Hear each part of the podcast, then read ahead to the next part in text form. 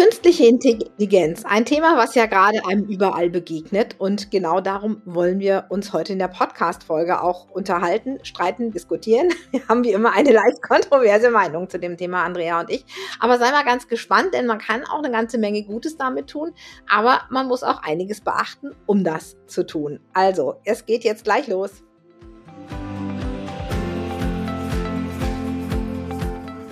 Kurswechsel Kindheit Dein Podcast für ganzheitliche Bildung und Erziehung mit Andrea Schmalzel und Petra Rodenberg.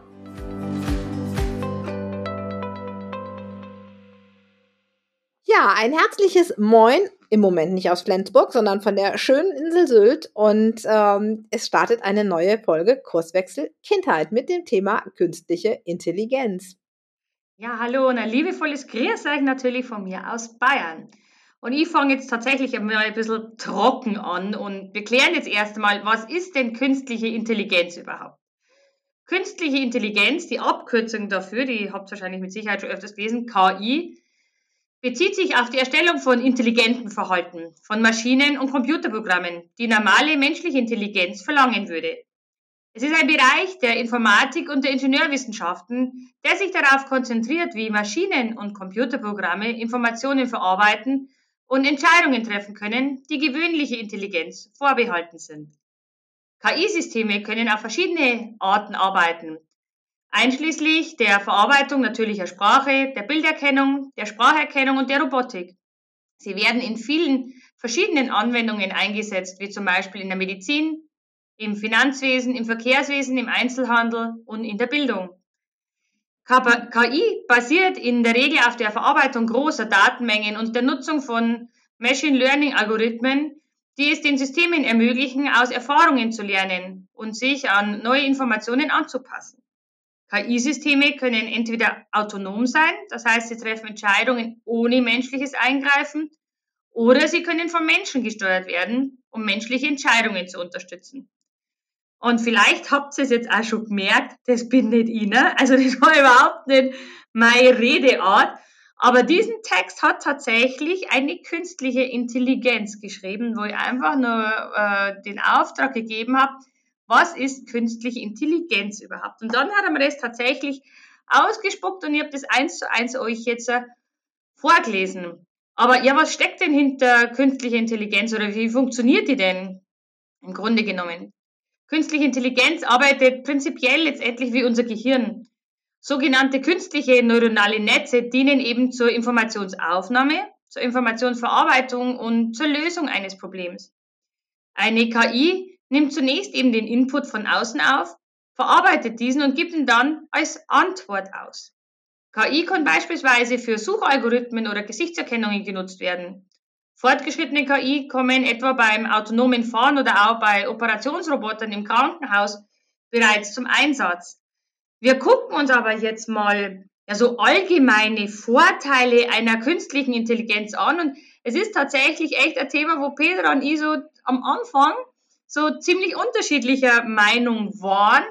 Aber wie immer haben wir, uns, äh, haben wir unsere Ansätze äh, übereinander gelegt und letztendlich ticken wir wieder gemeinsam wie immer halt. Also haben wir die gleichen Resultate letztendlich rausbekommen. Das verraten wir uns euch dann auf jeden Fall ganz zum Schluss. Also ich würde wirklich dranbleiben, aber gucken wir uns jetzt einfach mal an, wie ähm, ja so ein paar allgemeine Vorteile. Petra, schieß doch mal los, was du so genau. allgemeine Vorteile rausgefunden hast. Ja, ich habe jetzt erstmal hier meinen Thermomix auf dem Zettel stehen. Mein Thermomix ist ja etwas, was mich sehr stark begleitet und ich koche ja gerne. Also wer ab und zu was von mir gelesen hat, weiß, ich koche einfach super gerne und erst habe ich gedacht, was soll ich mit so einem Gerät? Ich kann kochen, ich brauche keinen Thermomix. Aber ich sage euch, wenn es schnell gehen muss, das Ding möchte ich aus meiner Küche nicht mehr wegdenken. Und ich glaube, es ist auch genauso mit meinem Handy ähm, oder auch ähm, viele andere Dinge, wo man anfangs gedacht hat. Ein so ein Ding war für mich auch so ein, ähm, wie heißt das im Auto hier, das GPS, das Navi.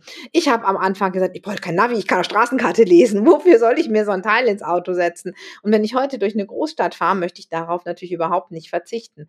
Und genauso ist es mit der künstlichen Intelligenz. Es kann uns einfach Arbeit abnehmen, besonders wenn es darum geht, ähm, ja, dass Routinen erledigt werden müssen, dass einfach äh, da gehen wir auch nachher nochmal im Bildungsthema drauf ein, dass wir Dinge optimieren müssen, dass wir ähm, zum Beispiel auch mobile Autonom, äh, Autonomie hat Andrea schon angesprochen, also autonomes Fahren, dass man vielleicht auch das so steuern kann, dass man weniger Sprit verbraucht, weil man die Ampeln dadurch passend stellen kann und alle solche Dinge. Auch in der Industrie wird es genutzt.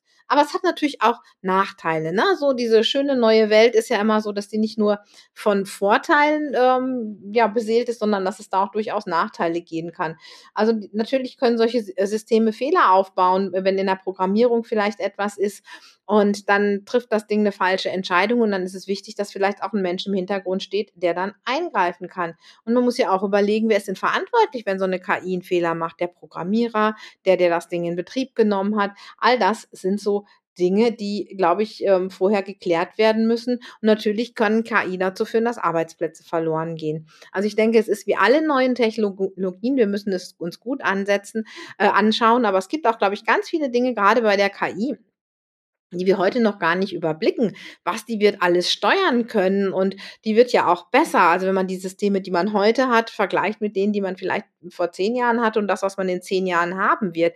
Das heißt, wir müssen schon auch aufpassen, dass wir diese KI so einsetzen und so programmieren, dass sie nicht auf einmal selbstständig läuft und meint, ähm, ja, der größte Umweltschutz ähm, oder die größte, der größte Faktor für, für den Klimaschutz ähm, ist der Mensch. Ähm, vielleicht können wir den einfach mal ähm, ein bisschen an die Seite schieben. Also von daher gesehen denke ich, es erfordert KI auch eine ganze Menge Nachdenken, letztendlich auch von verantwortlichen Politikern, um zu überlegen, wie wollen wir sie einsetzen, was wollen wir, ähm, ja, was wollen wir mit KI machen. Und dann gibt es natürlich auch KI im Bereich Schule, im Bereich Erziehung. Es wird Pädagogen treffen, es wird Lehrer treffen, es wird Elterntreffen, das wird Erziehertreffen. Wir werden um das Thema nicht drum herum kommen, denn wir wissen, alle Technologien, die wir haben, die nutzen wir auch. Und Andrea hat da so ein paar ja, Dinge einfach mal zusammengeschrieben und da haben wir beide so, ein, ja, so eine Meinung zu. Und Andrea, sag mal deins zum Thema, zum Beispiel Personalisierung, Individualisierung. Ja, genau. Also zum einen kann halt einfach die künstliche Intelligenz wirklich dazu genutzt werden, um ja die Inhalte persönlicher zu machen, individueller zu machen, auf die individuellen Bedürfnisse und Fähigkeiten eines jeden Schülers eingehen zu können und dem auch tatsächlich auch ein Stück weit zu entsprechen. Da ist man halt doch ein ganzes Stückchen ähm, flexibler und ganz ehrlich, Petra und ich, wir haben beide sehr viel ausprobiert. Ne? Also wie können wir es eben auch für unsere Teilnehmer in der Ausbildung auch irgendwo ein Stück weit nur, nur nutzen und vereinfachen und so weiter. Und ähm, gerade wenn es eben um das Thema geht, wie kann ich die Kinder noch individueller abholen? Und äh, da muss man natürlich viel ausprobieren, aber man darf das Hirn selber nicht vergessen. Ne? Das ist immer so ja. dieses Ding. Ne? Das, das Teil schreibt schon, das macht schon und, und kann schon ganz, ganz toll sein.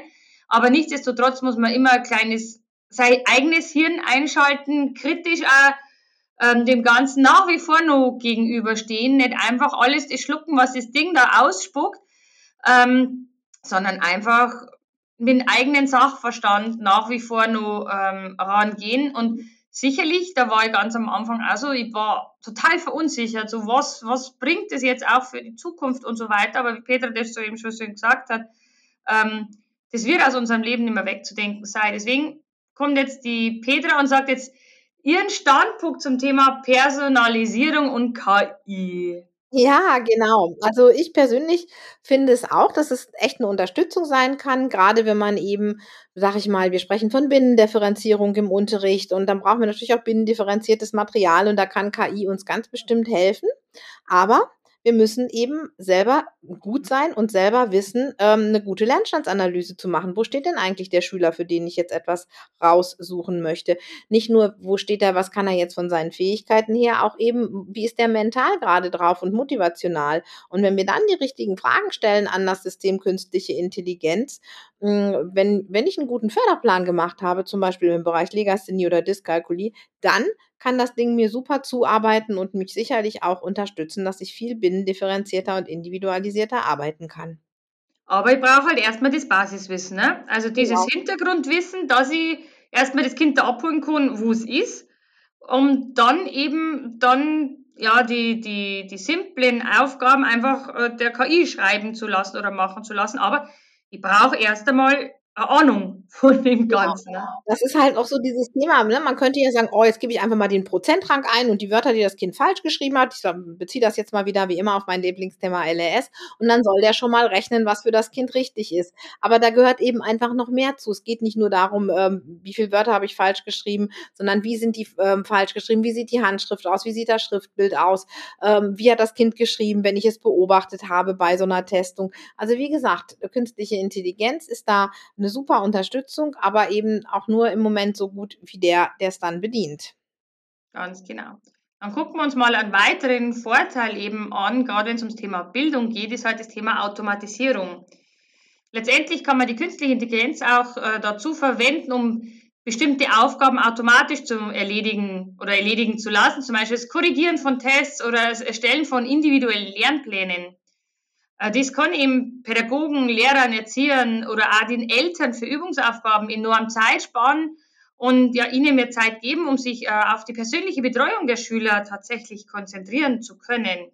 Das ist auch wieder, aber ich muss ja vorher erst einen anständigen Test geschrieben haben. Ne? Also ich brauche erstmal bei Basiskompetenz, um das dann weitergeben zu können. Wenn ich nicht vorher weiß, wie ich einen Test schreiben soll, bringt es mir nicht, nicht recht viel, ähm, dass die von anderen dann korrigiert werden. Auch da ist das Basiswissen ähm, wieder ja, wichtig und da ist man selber wieder gefragt. Aber jetzt ja wieder Petra ihren Senf dazu. Ja, ja, ich denke gerade bei so einem KI-System, Gehen wir doch mal auf das Thema Deutscharbeiten. Ich finde, Deutscharbeiten ist so ein super cooles Thema dazu, weil da gibt es ja doch immer das Gefühl, ich bin unfair bewertet worden. Würde da so eine künstliche Intelligenz nicht den Aufsatz einfach fairer bewerten?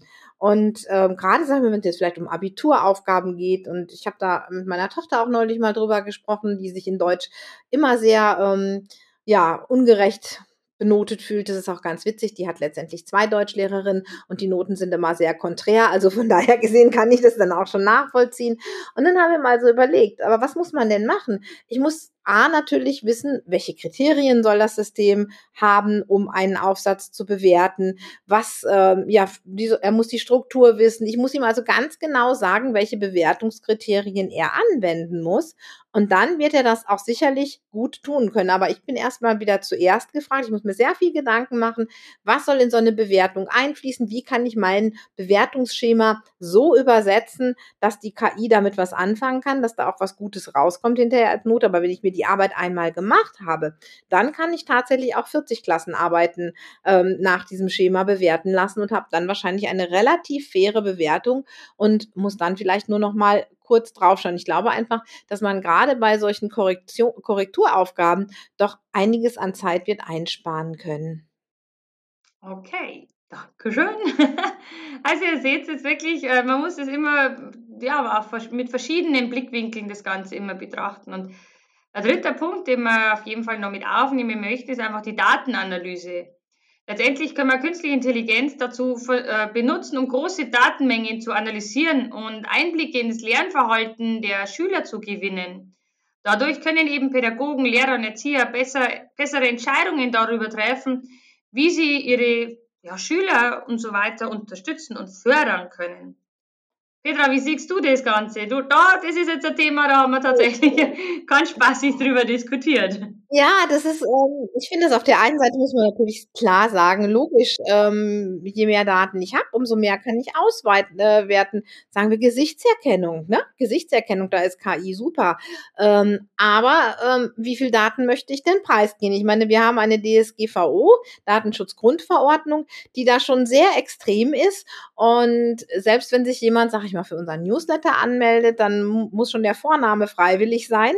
Ähm, aber auf der anderen Seite geht es jetzt darum, wie viel Daten sammeln wir denn ein, um das Lernverhalten von Schülern einfach auszuwerten. Ich finde, da ist an der Stelle für mich auch ähm, einfach unser, ja, unsere Politik gefragt, um zu gucken, okay, wenn da jetzt solche Datenmengen erhoben werden und wenn wir jetzt zum Beispiel auswerten, äh, weiß ich, wie viel Schüler, welcher Schüler sich wie oft in welcher Stunde meldet und was wir daraus machen können, ähm, vielleicht ist die KI ja demnächst auch mit Ohr und ähm, ja, mit Auge und Ohr im, im Klassenraum vorhanden und dann können wir vielleicht auf der einen Seite könnten wir natürlich sehr ähm, faire mündliche Noten geben, aber auf der anderen Seite wie viel Daten wollen wir wirklich von Schülern irgendwo gespeichert haben und wie können wir sicherstellen, dass das nicht von einer künstlichen Intelligenz an die andere geht und irgendjemand bewirbt sich später mal an eine Uni und dann greift die Uni erstmal auf das Lernverhalten in der Grundschule zurück und sagt, ach nee, der hat da in der Grundschule das und das Verhalten gezeigt, den Schüler möchten wir nicht. Also für mich ist das einfach, hm, was das kann, finde ich super an der Stelle, wie wir damit umgehen, dass es uns nicht aus dem Ruder läuft und äh, in die Persönlichkeitsrechte des Einzelnen einläuft. Ich finde, da ist die Politik ganz stark gefragt und aktuell gibt es da ja auch die ersten Bestrebungen in der EU, tatsächlich zu überlegen und eine Gesetzgebung zu erstellen, wie gehen wir einfach damit um. Ja, das ist einfach die Grundvoraussetzung, ne, dass da kein Schindluder damit betrieben wird, dass da kein Blödsinn damit äh, tatsächlich auch gemacht wird. Denn ja, wir diskutieren ja das eben sehr kontrovers, dieses Thema, was die Vor- und Nachteile sind. Deswegen komme ich jetzt auch schon zum nächsten Punkt. Und zwar geht es da um die Unterstützung für besondere Bedürfnisse. Letztendlich kann man ja künstliche Intelligenz auch dafür benutzen, um Schülern mit besonderen Bedürfnissen, zum Beispiel mit Lernbehinderungen oder Autismus, zu helfen. Künstliche Intelligenz kann letztendlich dazu auch genutzt werden, um personalisierte Lernprogramme zu erstellen oder ja, wie vorher bereits auch erwähnt, auf die individuellen Bedürfnisse von jedem Schüler äh, zu reagieren und für den das ganz schnell umsetzen zu können. Und da aber ähm, bloß ein kleines Programm am, am darf ich, weiß gar nicht, ob ich beim Podcast sowas nennen darf. Aber zum Beispiel, ja, eben gerade bei, äh, wenn es um Texte geht oder sowas, eben das arbeite ich halt ab und zu mal mit, mit ChatGPT, wo es eben, haben wir im letzten Mal immer ausprobiert, ähm, ja, für einen Förderplan einen speziellen Text zu schreiben mit speziellen Anforderungen. Und da war einfach das spannend, ähm, weil ich das individuell ganz schnell für das Kind mit den und den Anforderungen gebraucht hat, haben wir es einfach ausprobiert und die, die Ergebnisse waren absolut äh, in Ordnung. Und da glaube ich, kann uns die zur künstlichen Intelligenz das helfen, ähm, weil man halt einfach tatsächlich Zeit gespart hat. Aber, und da komme ich wieder mit meinem Aber, du hast sehr genau gewusst, was du von ihm gewollt hast. Du hast nicht einfach gesagt, schreib mir mal einen Förderplan. Du hast gesagt, ich habe XY und mein Wunsch oder mein Ziel, was ich jetzt gerade eben erreichen möchte, ähm, ist die und die Fertigkeit, die ich jetzt stärken möchte. Und dafür hätte ich jetzt gerne die und die Übung. Und dann macht er das eben super. Also, wie auch vorhin schon gesagt, eine super Erleichterung für uns alle, aber das Ding ist nur so gut wie der Therapeut, der es füttert. Und das sprach jetzt schon wieder für Andrea, wenn ein guter Förderplan daraus gekommen ist. Ja, ja, danke, Petra, für die Komplimente. Ja, es ist tatsächlich wirklich so. Ich habe gewusst, wo, was das Kind braucht, wo es und wo es unterstützen muss. Das habe ich eben durch die Ausbildungen gelernt, dadurch, dass ich das Basiswissen habe habe ich gewusst, ich, okay, ich brauche jetzt einen Text mit den und den Kriterien, weil wir müssen das und das üben, habe das ganz detailliert reingeschrieben, ansonsten schreibt er irgendeinen Scheiß, dieses Programm. Ich muss das dem ganz genau sagen, was ich will und dann macht er das. Es war dann auch innerhalb von ein paar Minuten dieses Ding erstellt, weil ich aber gewusst habe, wie du schon gesagt hast, was ich von ihm genau will. Weil wenn ich das nicht hinschreibe, dann kommt wirklich nur Kladradatsch raus und man weiß ja eben auch nicht die, die Quellen und so weiter. Da gibt es ja unterschiedliche ähm, Anbieter von eben so textbasierten Programmen und so weiter. Und ähm, ja, wie gesagt, man muss immer wissen, was man eingibt, damit da hinten raus letztendlich das richtig kommt. Und man muss auch immer kritisch das Ganze beäugen. Also ich nehme jetzt da nicht einfach irgendeinen Text, wo sagt, das hat er mal rausgespuckt, dieses Teil, und ich nehme das blind, sondern ich überarbeite es und, und streng meine eigene Gehirnzellen nochmal an und gehe immer kritisch mit den ganzen Sachen um. Also lieber schaue ich dreimal drüber, aber ich habe Inspirationen gekriegt und du halt die dann durch mein persönliches Wissen dann letztendlich nur vervollständigen. Und ähm, im Netz habe ich zum Beispiel gelesen, für was künstliche Intelligenz auch noch gut sein kann. Und da, da ist jetzt tatsächlich Petra voll aufgesprungen auf das Thema Bewältigung des Lehrkräftemangels. Und da habe ich tatsächlich in meinem Skript einen dicken, fetten, bunten Text dazu. Und dieser bunte Text sagt mir praktisch, dass die Petra da was, was dazu sagen möchte. Petra, schieß los. ja, also ihr Lieben, ähm, genau, auch ich, ich sehe das einfach kritisch.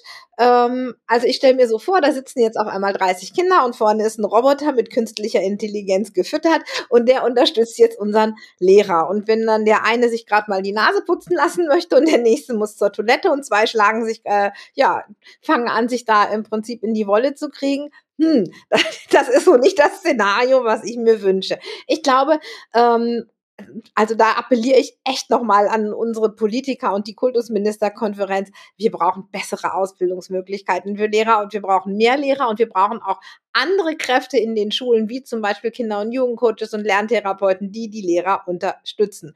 Und dann können wir natürlich künstliche Intelligenz super cool nutzen, um uns Routineaufgaben abzunehmen. Zum Beispiel, wenn jemand ähm, die Kriterien ordentlich schreibt, einen Aufsatz zu korrigieren, dann kann das sicherlich ein Programm hinterher super cool übernehmen. Also Entlastung ja, Ersatz nein. Äh, das wäre zumindest meine Botschaft oder mein Wunsch. Wer weiß, wie es sich irgendwann mal realisieren wird.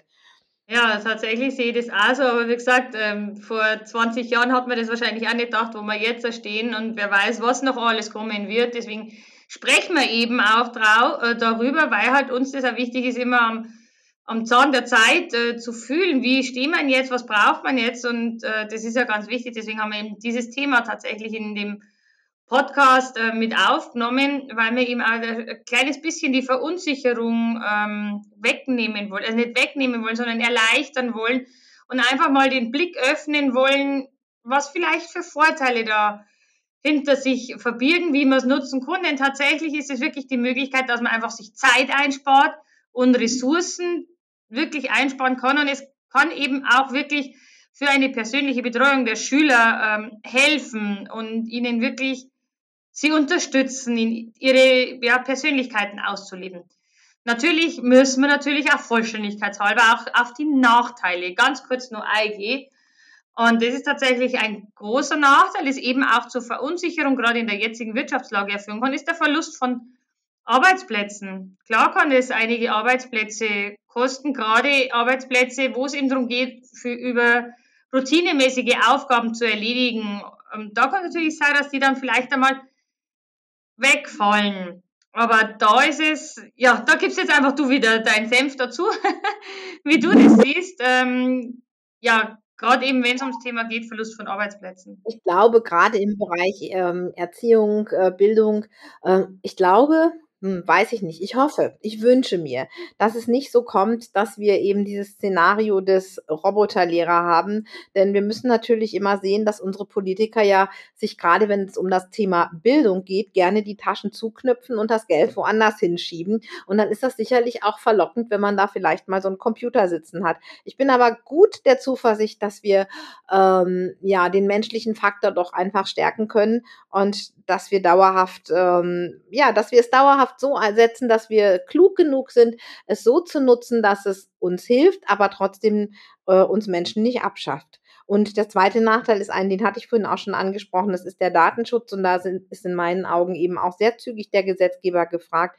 was dürfen wir auf, an Daten aufnehmen, was dürfen wir verarbeiten, wie dürfen wir es nutzen ich glaube, da müssen wir auch sehr, sehr schnell ähm, Lösungen finden, denn sonst könnte das Ganze ziemliche Blüten tragen. Aber was hat das jetzt für eine Auswirkung für unsere Kinder? Ich meine, wir haben jetzt darüber gesprochen, wie kann uns Großen das helfen? Was macht das für die Kinder vor allen Dingen? Was macht das mit dem Wissen, was wir unseren Kindern vermitteln wollen? Denn zum einen ist Wissen ja schon seit Google und Handys und Smartphones inflationär vorhanden. Ich kann eigentlich alles, was ich wissen will, überall und jederzeit über mein Handy abrufen. Durch die neuen künstlichen Intelligenzprogramme, die es da gibt, die auch Google teilweise schon nutzt, ähm, kriege ich noch mehr Informationen. Und es wird vielleicht gerade in der Oberstufe für mich als Lehrer noch viel, viel schwieriger zu gucken, hat sich der Schüler die Hausaufgabe, die er geschrieben hat, hat äh, äh, irgendwie so eine künstliche Intelligenz die geschrieben oder hat der Schüler diesen Aufsatz selber geschrieben. Und ich glaube, wichtig ist es, dass wir verstehen, dass sich das ja, dass sich der, der Lernplan oder der Lehrplan ändern muss, dass es nicht mehr um Wissen geht. Wissen, Wissen ist da. Es geht um die Anwendung von Wissen. Wir müssen unseren Kindern beibringen, Wissen zu nutzen, Transferleistung zu erbringen, Problemlösekompetenzen zu entwickeln. Ähm, all das sind die Punkte, die als Skills gefragt sein werden. Denn ein reines Wissen, was wir ja auch manchmal mit auswendig lernen, natürlich abrufen wollen, das habe ich heute auf Knopfdruck. Ich muss wissen, was kann ich mit diesem Wissen machen, wie kann ich es hinterfragen, passt dieses Wissen und wie kann ich auch das aktuelle Problem, was ich habe, das Wissen, was ich habe, vielleicht transferieren. Also der Umgang mit Wissen, das Denken in Wissen hereinzudenken, das ist das, was in meinen Augen wichtig werden wird, wenn wir überlegen, welche Skills wir unseren Kindern mitgeben wollen in die Zukunft, auch in eine Zukunft, in der künstliche Intelligenz in meinen Augen eine große Rolle spielen wird. Und ich glaube, wir müssen ihnen auch eben mitteilen, wie sie ihre, ja, wie sie sich mental gesund halten können, wie sie ihre emotionale Gesundheit in den Griff bekommen. Und genau da sind natürlich auch die Punkte, wo es bei uns auch in der Ausbildung immer rumgeht, Lerncoaching, Mindset, Arbeit. All diese Dinge sind da, glaube ich, ganz, ganz wichtige Tools, dass wir den Kindern einfach zeigen können, ja, das ist da und wie kann ich verantwortungsvoll mit diesem Tool umgehen und wie kann ich Nutzen daraus ziehen, ohne das eigene Denken zu verlernen. Das sehe ich ganz genauso. Es gibt fast nichts hinzuzufügen tatsächlich. Denn es wird anders werden, ja. Das Lernen wird anders werden. Ich meine, das ist einfach äh, der Lauf der Zeit, dass sich was verändern wird. Ähm, aber man muss, wie gesagt, positiv dem Ganzen gegenüberstehen, offen dem Ganzen gegenüber sein, nichtsdestotrotz kritisch das Ganze zu hinterfragen. Letztendlich ist doch auch so mit Handynutzung ähm, da hilft es letztendlich auch nicht, dem Kind immer Vorschriften zu machen, wie du wann was nutzen darfst, sondern ich muss dem Kind einen kompetenten Umgang, einen verantwortungsvollen Umgang damit lernen. Und so ist es, denke ich mal, auch bei den künstlichen Intelligenzen ja auch. Ich konnte es nicht komplett wegradieren, ich konnte es nicht fernhalten vor dem Kind. Das ist Bestandteil, aber ich muss den Kindern einfach lernen, wie kann ich sinnvoll nutzen. Und erzähle ich mal ganz kurz eine, eine witzige Geschichte. Haben wir nämlich, ich bin ja da, also ich mag ja gern so, so neugierige Sachen ausprobieren. Ne? Und dann habe ich mir gedacht, ach, jetzt machst du mal, komponierst du mal ein Lied selber. Und das war total witzig, weil ich habe dann tatsächlich ähm, einen Text schreiben lassen, also einen Liedtext schreiben lassen über das und das Thema. Habe mir dann äh, so Hintergrundmusik rausgesucht und es gibt tatsächlich so künstliche Intelligenzen, ähm, wo praktisch einen geschriebenen Text einsingen und das habe ich dann über die Tonspur drüber gelegt. Und auf einmal ist mir ein, ein, mein eigenes Lied entstanden. Ich hätte gemeint, mir haut's vor die Socken. Ähm, das war wirklich, wirklich spannend. Auch da ist mir gleich wieder gekommen so, oh, jetzt braucht er dann irgendwann mal keiner mehr einen Sänger oder einen Liedtext oder sonstiges. Klar ist es bei mir auch sofort wieder gekommen, aber na, stopp. Die Leute lieben es trotzdem, ähm, auf Konzerte zu gehen, lieben es trotzdem, die, die Personen live zu sehen und die individuellen Texte zu hören und ist was anderes als eine künstliche Intelligenzstimme komplett zu hören, als den live auf der Bühne vor Ort zu singen. Also immer wieder hinterfragen, ist das wirklich so der erste Gedanke, wo man einschießt oder hinterfrag, nimm immer die Zeit und hinterfrag einfach den Gedanken, kann das Positive draus äh, sehen vielleicht. Ja, das ist mal ein kurzer, kurzer Schwank beiseite. Ähm, das war für mich einfach eine witzige, eine witzige Erfahrung. Vielleicht gibt es irgendwann einmal ein eigenes. Ja, künstliche Intelligenz. oder, oder komponiert von jemandem, aber gut. Oder komponiert. Oder der Axel gibt sein Bestes äh, auf dem Cello. Wir sind am Ende mit unserer Folge Künstliche Intelligenz. Lasst uns gerne einen Kommentar da. Habt ihr schon Berührungspunkte mit künstlicher Intelligenz oder nicht? Aber wir haben natürlich auch noch was anderes. Es naht die sechste Kinder- und Jugendcoaching-Woche. Die wir hatten mittlerweile mehr als 10.000 Teilnehmer mehr als 10.000. Ich möchte das ja mal sagen. Das möchte ich mir jetzt mal auf der Zunge zergehen lassen. Wie geil, oder? Hat mich echt gefreut. Und ja, wenn du dabei sein willst, wir verlinken hier in den Shownotes die, ja, wie du zur Teilnahme kommst. Die Kinder- und Jugendcoaching-Woche geht los am 16. April mit einem tollen Begrüßungsvideo von Andrea und mir. Mit drei Workshops am 18., 20. und 23. April. Und zwischendrin in der dazu gehörigen Facebook-Gruppe, die wir dann starten werden, noch mit ganz viel Action. Also, wir freuen uns, wenn du dabei sein magst. Geh einfach hier in die Shownotes, melde dich an, völlig kostenfrei und wir sprechen an drei Tagen über ja, Kinder- und Jugendcoaching, über das Leben in Familien, wie Familien glücklicher werden, wie Kinder ihr Potenzial entfalten und wie du dir auch das Leben so ein Stückchen leichter machst, nämlich Selbstfürsorge für Große spielt auch ein Stück da rein. Und ganz viele coole Tools, die du auch sofort umsetzen kannst in dein Leben und lernen mit den Kiddies. Genau. Also wir freuen uns, wenn du dabei bist. Und für heute sagen wir, mach's gut. Tschüss. Servus, tschüss.